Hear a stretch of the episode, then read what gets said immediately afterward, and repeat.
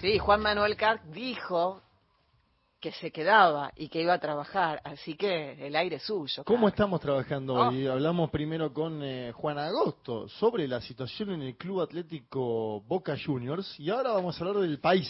Son dos cosas que tienen vínculos. Obviamente estamos ya en comunicación con eh, Javier Cache, que es politólogo por la Universidad de Buenos Aires y magíster en ciencia política por la Universidad Torcuato Di Tella, docente e investigador. Javier, ¿cómo estás? Te saluda Juan Manuel para Gente de a Pie. ¿Qué tal, Juan Manuel? ¿Cómo estás? Bien, Buenas tardes. muy bien, muchas gracias por eh, atender el llamado. Bueno, empiezo por algo que vi en tu cuenta de Twitter, ahora se le llama ex, pero todos aquellos Sí. que estábamos antes le decimos Twitter todavía, no soltamos eso, que me parece interesante como para empezar a pensar eh, de conjunto la, la charla, vos lo hacías en base a una encuesta donde aparecía un apoyo al ajuste a la política, pero no necesariamente un apoyo a un ajuste económico general. Y tus palabras textuales eran, la libertad avanza, asume con un mandato popular eh, anticasta política, pero no necesariamente antiestado y pro ajuste económico. Cuando Milei cuando Milei grita ajuste, muchos de sus votantes piensan en los privilegios de la política, se van a llevar una sorpresa, eso ponías vos en base a la encuesta. ¿Cómo ves este escenario de cara a los próximos seis meses? Digo, Javier Milei asumirá el domingo, pero se prevé, en base a sus propias declaraciones, pero también a las de Mauricio Macri, que vienen seis meses complejos, ¿no? En el plano económico. Sí, así es, Juan Manuel. Eh, me parece que estamos eh, ante un escenario muy problemático porque efectivamente mi ley está dispuesto a encarar una, agenda de reformas muy agresivas. eh, inclusive él lo manifestó durante la campaña, no se puede negar que, que, haya sido elíptico al respecto, sino que fue bastante transparente. Sin embargo, me parece que su base social, si, algo encarna en, en su base de votantes, es la idea del enojo, de la bronca, del castigo a la clase política, pero no necesariamente eh, apoya eh, la agenda de reducción drástica del Estado que Milei plantea en su programa económico, ¿no? Fuera de su núcleo duro de votantes, fuera del 20 o 25%, eh, eh, menos del 30% que lo votó en las elecciones de, de octubre, la agenda de, de- de- de reducción de- del Estado, de privatizaciones masivas, de quitas de, subsidios, no, no, no, no es acompañada en términos mayoritarios, entonces me parece que, que ahí hay un primer problema, ¿no? Sobre todo pensando en, en que Milei es un presidente que, que va a asumir con minoría en, en- en el Congreso, que no tiene un control a priori muy muy articulado de la calle, ¿no? Las instituciones y la calle son las, do- los dos los- las dos vías de transmisión, las dos poleas de transmisión de gobernabilidad. Eh, entonces creo que en ambos en ambos planos mi ley parte con, con desventajas. Eh, entonces creo que estamos ante un escenario com- complicado, ¿no? Eh, donde la gobernabilidad va a ser la, la- la- la gran cuestión. ¿no? Hay, hay un contraste muy fuerte entre la radicalidad de- del programa económico Sí. de mi ley y la base de apoyo, la base de sustentación eh, para llevar adelante esa- es- ese programa de reforma. Eh, así que creo que se abre un, vamos a estar ante un experimento muy, muy incierto, vamos a caminar en una delgada línea. Ah, Se habló mucho en los, en, en los últimos meses en la Argentina sobre similitudes y diferencias entre la experiencia que propone Javier Milei y la que condujo el, el menemismo, ¿no? Incluso había alguna broma circulando también en Twitter que le llamaban el meme mismo por, eh, bueno, la- la- la- Sí. el momento actual, ¿no? También de Javier Milei, bueno, su, su, su, su- su agrupación. ¿Se te viene a la cabeza velozmente más similitudes que diferencias? ¿Se te vienen más diferencias que similitudes?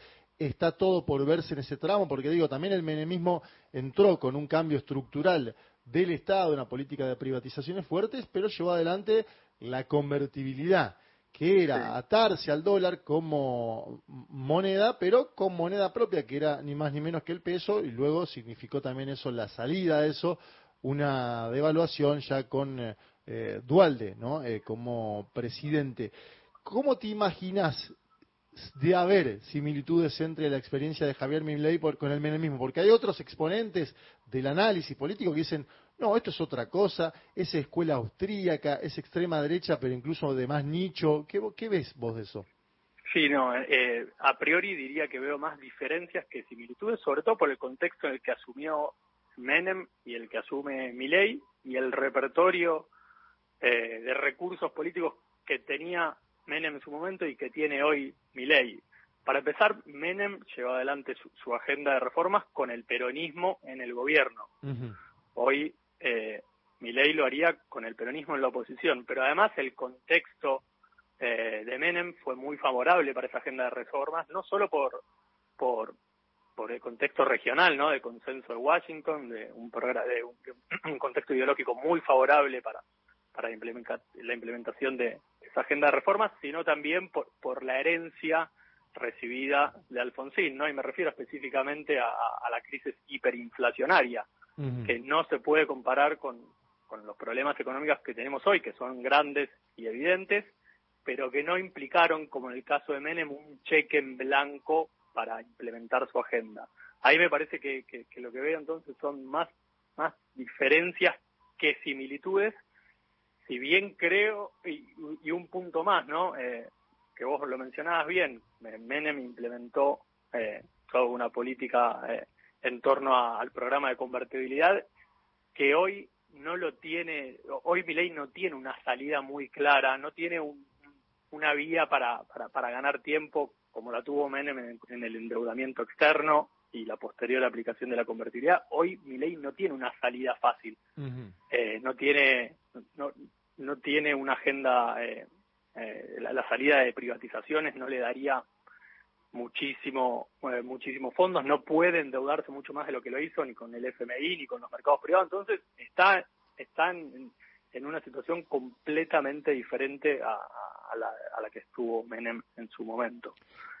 También en Twitter ponías em, algo así como, eh, y cito textual, la experiencia latinoamericana indica que los presidentes en minoría terminan mal, vos lo decías en torno a los nombramientos de Milei en el gabinete, donde parecería buscar Milei o concentrar más eh, la autoridad en su figura que formar una mayoría eh, legislativa. Y ahí te pregunto puntualmente en qué experiencias de América Latina de los últimos años en concreto estás pensando, porque se habló mucho de una en particular que sería problemática para la Argentina, que es la de Pedro Castillo en Perú, ¿no? Eh, que asume con eh, minoría en cámaras y que devino en la actual presidencia de Dina Boluarte, un, un ejemplo puntual que además utilizó tanto Andrés Malamud como Jorge Fontevecchia, cito dos personas que, que, no tienen vínculo entre sí, pero que lo marcaban como, si querés, peligro futuro. Sí, sí, totalmente. Perú tiene un caso, ¿no? Tiene, tiene las, características propias de su sistema, eh, ¿no? Donde el presidente, la figura del presidente es muy débil, el Congreso es muy fuerte y, bueno, eso lleva a una inestabilidad permanente de los liderazgos presidenciales.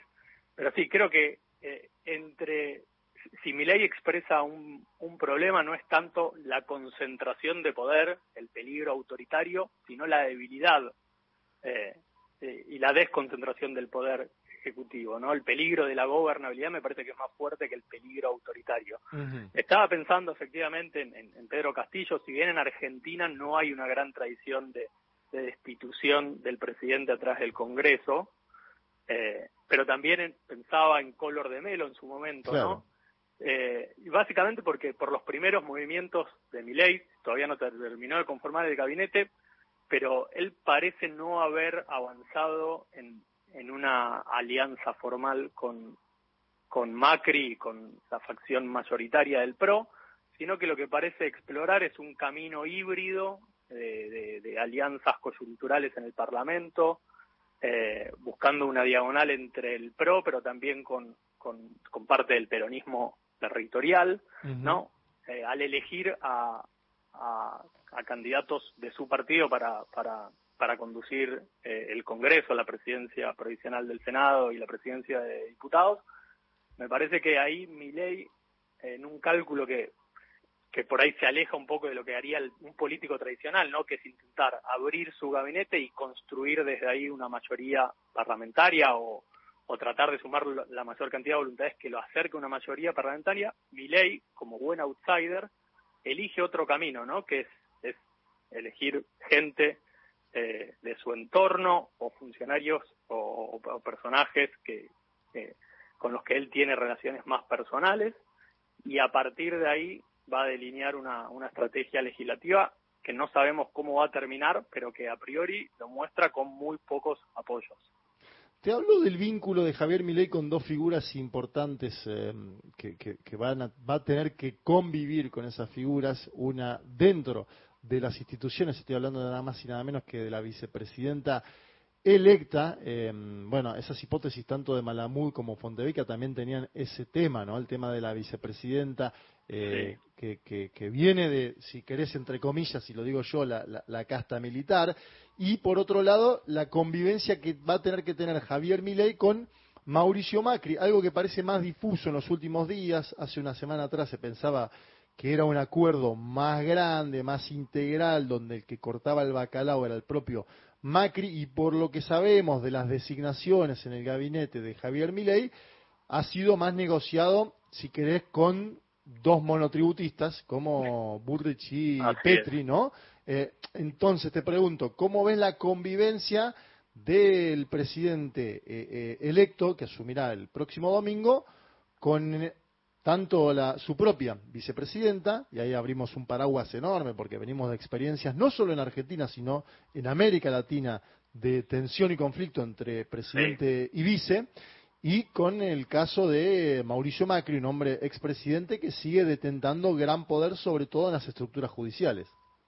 Sí, sí, eh, es muy buena tu pregunta. Eh, efectivamente, en los últimos días eh, se alejó la hipótesis de una intervención directa de, Macri en el poder ejecutivo de, de Milei y efectivamente los nombramientos o las personas que sumó Milei a su equipo del mundo del PRO o del PRO y de Cambiemos en general parecen haber sido negociadas directamente por él e inclusive Macri lo resaltó en su Twitter, ¿no?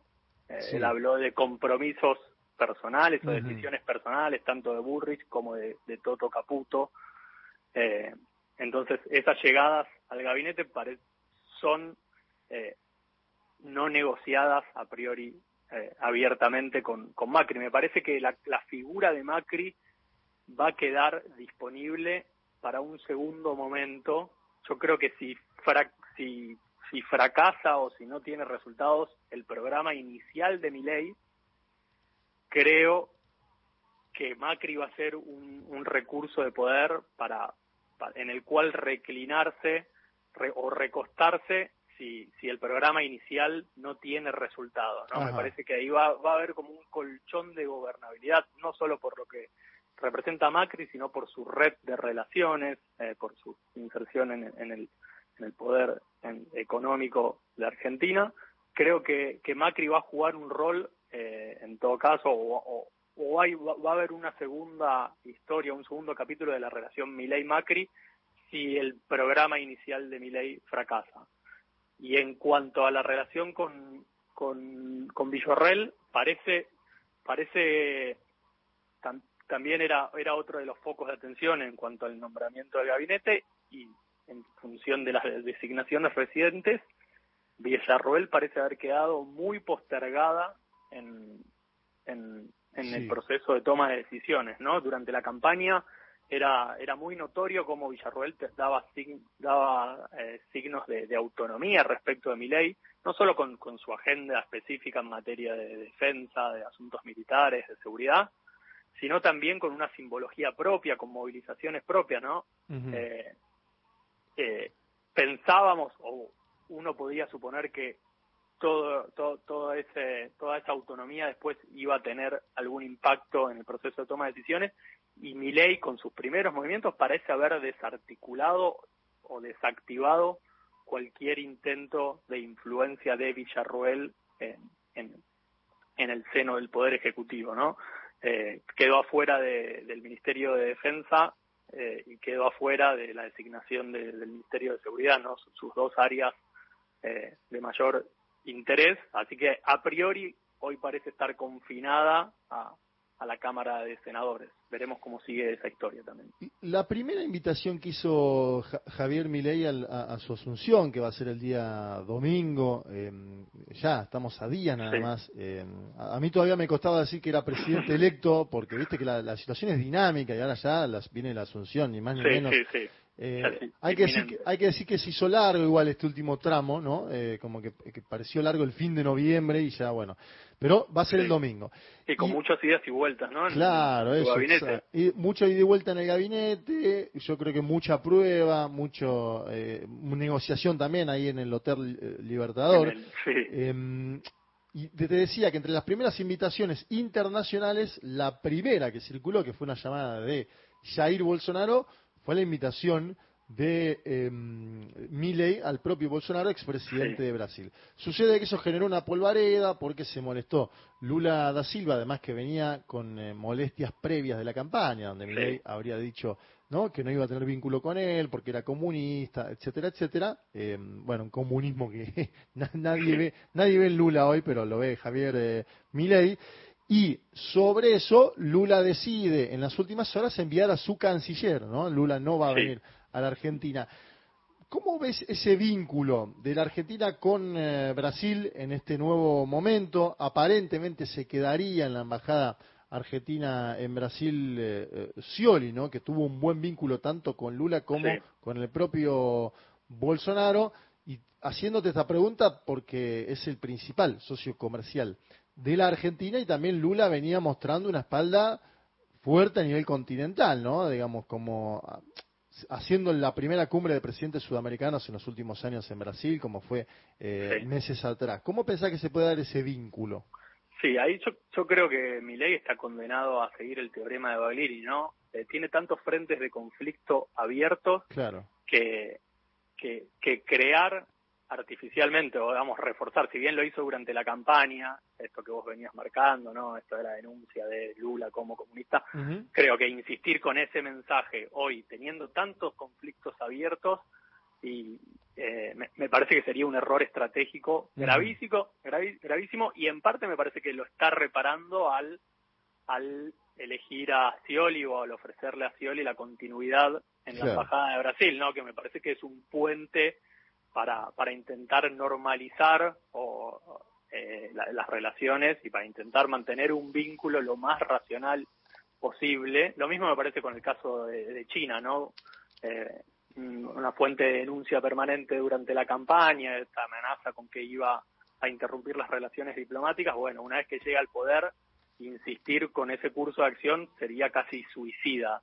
No, me parece, entonces respondiendo a tu pregunta, que más allá de, los dichos de campaña, eh, tiene, va, a haber una moderación, un pragmatismo. Creo que en, en este vínculo particular con Brasil, con China, va a primar el, pragmatismo, el realismo, y yo creo que más allá de, las declaraciones rimbombantes, eh, va, vamos a ir hacia un, vínculo frío en, en términos bilaterales con Brasil en la relación presidencial pero, pero que se va a mantener dentro de, los vínculos de la normalidad.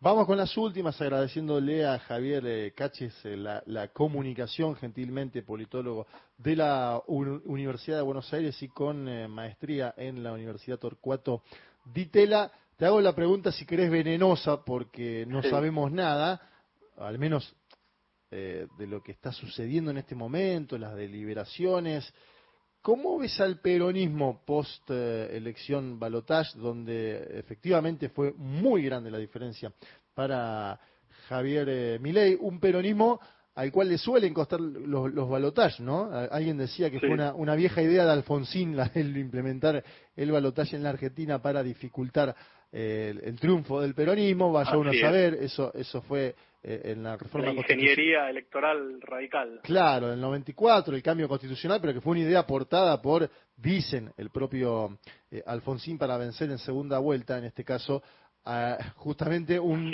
un, hombre como Milley que detesta la tradición eh, alfonsinista. Pero ¿cómo ves, volviendo al peronismo, cómo lo ves hoy? Se habló mucho en la campaña de nuevas canciones, viejas canciones, hubo un debate ahí amplio ves parado con posibilidades a futuro y haciendo una hipótesis obviamente totalmente especulativa porque ni ha empezado el gobierno de Milei al gobernador eh, Kisilov ves a la propia Cristina en escena. Hoy Cristina grabó un saludo para la gente del Senado, mejor dicho, saludó a la gente del Senado y dijo, me van a encontrar acá a dos cuadras en el Instituto Patria. Es decir, dice que va a quedarse haciendo política en la ciudad de Buenos Aires, ¿no? Que se baña al sur con los nietos, ¿no? Todas las especulaciones que había en algún momento.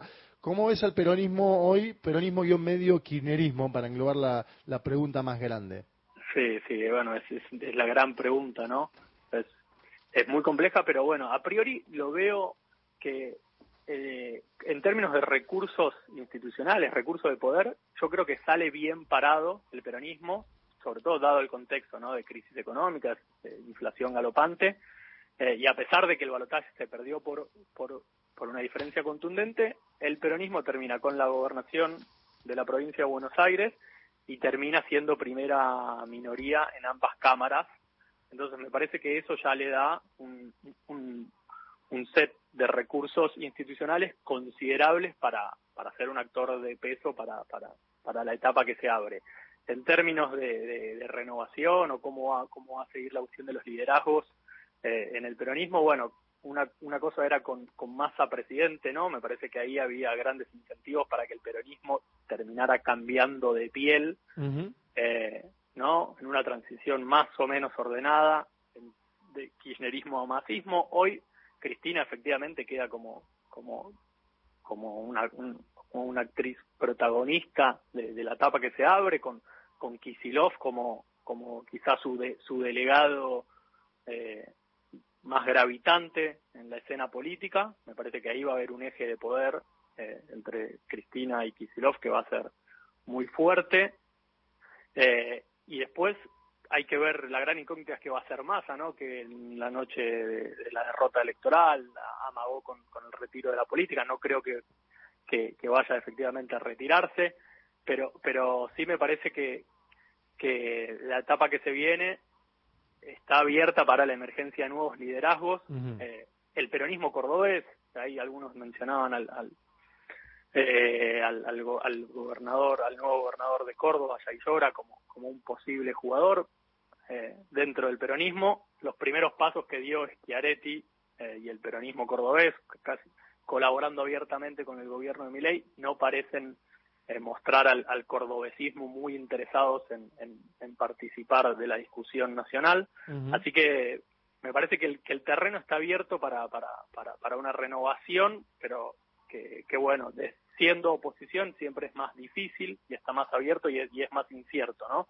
Pero, pero sin dudas creo que, que, que se viene una, un, un, momento complejo para, para, para el peronismo de la oposición que va a tener que, por un lado, enfrentar eh, la agenda, el programa económico de mi ley, eh, representando a, a, a, su base electoral, y por el otro va a tener que dirimir eh, la renovación de liderazgos, con Cristina, que como vos, bien dijiste, va a seguir haciendo política activa, yo no la veo a priori volviendo a la política electoral eh, en, en, dos o cuatro años. Sí la veo como, como siendo protagonista, eh, incidiendo, influyendo en la selección de candidatos, tiene mucho poder de veto, es la, la, la, la jugadora con, con más peso electoral en el peronismo, pero a priori no la veo a ella poniendo poniendo el cuerpo, pero bueno, es solo una intuición. Consejera, bueno, eh, eh, actualizamos y, te saludamos Javier, ahora está se,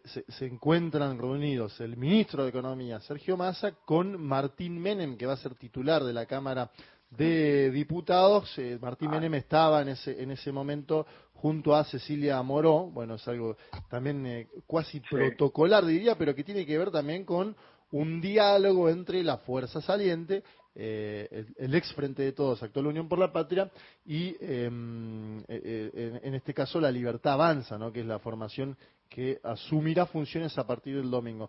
Muchas gracias Javier Caches, politólogo de la Universidad de Buenos Aires y magíster en la Universidad Torcuato de Itela, por comunicarte con gente de a pie. Seguramente la seguiremos porque hilo va a haber para charlar de acá en más. se viene una etapa tan interesante como, bueno, eh, difusa, ¿no? Para, Ah, para, así es. para las y los argentinos, pero bueno, estaremos expectantes. Muchísimas gracias por la comunicación, Juan Manuel. Abrazo grande. Abrazo grande, chau, chau.